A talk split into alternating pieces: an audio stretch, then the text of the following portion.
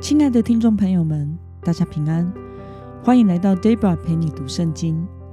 今天是二零二二年二月十八号。今天我所要分享的是我读经与灵修的心得。我所使用的灵修材料是每日活水。今天的主题是使群体合一的使命。今天的经文在约书亚记第十三章。八到二十三节，我所使用的圣经版本是和合本修订版。那么，我们就先来读圣经喽。吕遍、加德二支派已经和马拿西另外半个支派得了产业，就是耶和华的仆人摩西在约旦河东所赐给他们的，从雅嫩谷边的亚罗尔。和谷中之城米底巴的整个平原，直到底本，还有在西什本作王的亚摩利王西宏的诸城，直到亚门人的边界，还有基列基述人的马加人的边界，整个黑门山，整个巴山，直到萨迦，还有在雅斯他路和以德来作王的巴山王二的整个国土。二是利法因人唯一存留的。摩西击败了这些人，把他们赶走。以色列人却没有赶走基述人和马家人。基述人和马家人仍住在以色列中，直到今日。只是立位之派，摩西没有分产业给他们，他们的产业是献给耶和华以色列神的火祭。正如耶和华对他们说的，摩西按着吕遍支派的宗族分产业给他们，他们的地界是雅嫩谷边的希罗尔和谷中之城，靠近米底巴的整个平原，还有西什本和属西什本平原的各城，底本、巴莫巴利、伯巴利缅、雅扎、基底莫。米法亚、基列亭、西比马、谷中山冈上的系列沙峡、伯庇尔、皮斯加山斜坡、伯耶斯莫，还有平原的各城和亚摩利王西宏的整个国土。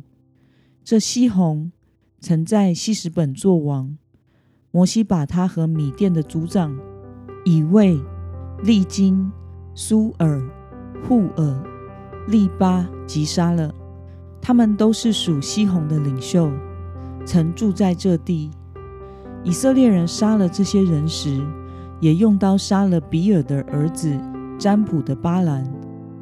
吕遍人的地界就是约旦河和靠近约旦河的地。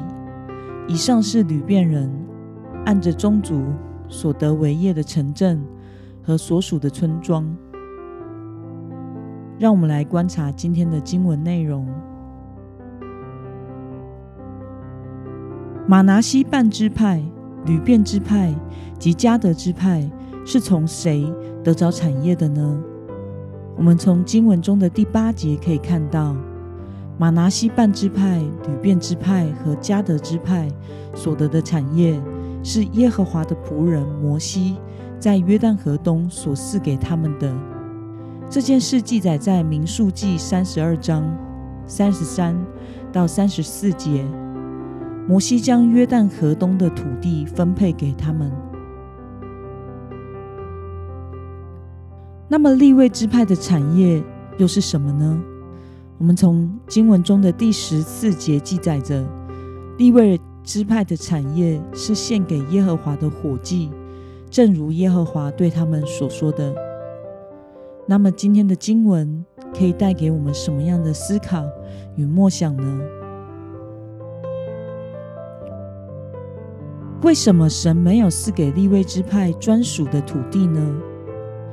这件事也记载在民数记第十八章八到二十节。利未支派是神拣选分别出来服侍神的支派，为了让他们专心在神的殿中服侍。因此，没有分配土地给他们，而是以百姓的十一奉献和以色列人献给神的祭物来为生。立位支派的任务就是要带领以色列人的信仰生活。他们没有占有单一的地域，而是在各个支派的土地上拥有一个专属的城市居住，来履行他们的义务。因为这样分布在十二个支派中，立位支派也成为分居各支派的维系。神透过立位支派，将各支派维系在一个整体的里面。使上帝的子民能够享受神所赐的基业，也能透过完成神所赐的使命，来享受真正的神的国度。那么，看到神借着立位支派来使分散的十二支派维系成一个整体，你有什么样的感受呢？我想，神赋予立位支派的呼召和使命。就是侍奉神，并且他们必须分住在十二个支派中间，使十二个支派维系成一个整体。这使我想到，每个支派也都有每个支派各个不同的使命，像是耶稣基督就是要出于犹大支派。另外更衍生的是，每一个人在这个世上都有各自不同的呼召和使命。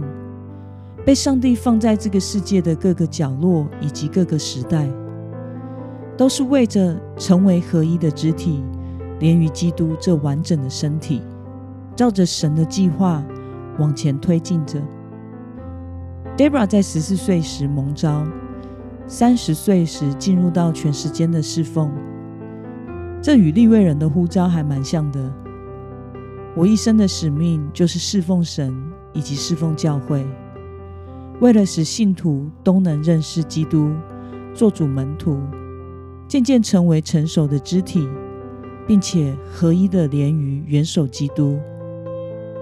求主帮助我，能坚守在这职分和岗位上，竭力委身，使我自己以及我所牧养的教会，都能走进上帝的呼召和计划之中。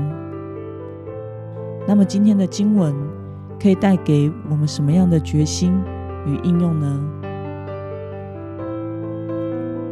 让我们思考一下，神赐给你的人生基业和使命是什么呢？为了能够像立位人一样进入护照，完成使命，自己能够在哪些方面委身于神呢？让我们一同来祷告。亲爱的天父上帝，感谢你透过今天的读经，使我们看到你对立位支派的呼召，以及为他们所预备可以专心侍奉的处境。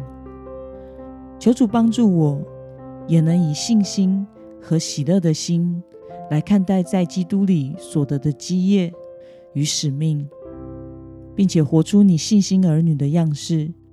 奉耶稣基督的名祷告，阿门。